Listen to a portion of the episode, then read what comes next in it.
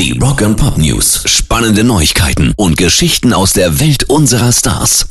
Die Rock and Pop News. Gleich zum Anfang des Jahres wurden jetzt auch die gesamten Musikrechte von David Bowie an ein Label verkauft und schwupps gibt es auch schon das erste Vermarktungsmodell für die Songs und die Frage, hätte der Ausnahmekünstler das wirklich so gewollt?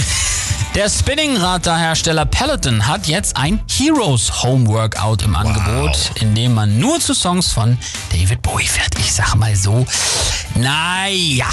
Rock and Pop News. Das britische Gesundheitsministerium hat eine Kampagne an den Start gebracht, um Menschen zu helfen, die durch die Corona-Krise an mentalen und psychischen Störungen leiden. Sehr gut. Sind ja einige und dafür haben sie einen ganz besonderen Rocksong ausgewählt. Help. I need somebody. Help. Not just anybody. Help.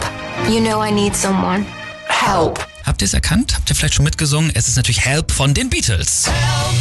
I need somebody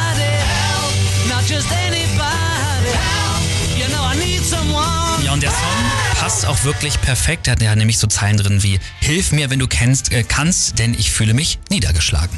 Rock and Pop News. Die Grammys werden dies Jahr nicht nur verschoben, sie finden auch zum ersten Mal seit 50 Jahren nicht mehr in LA statt. Eigentlich sollte der wichtigste Musikpreis Ende Januar wie immer in Los Angeles vergeben werden.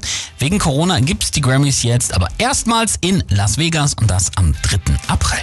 Nur auf Radio 21. Die Rock and Pop News.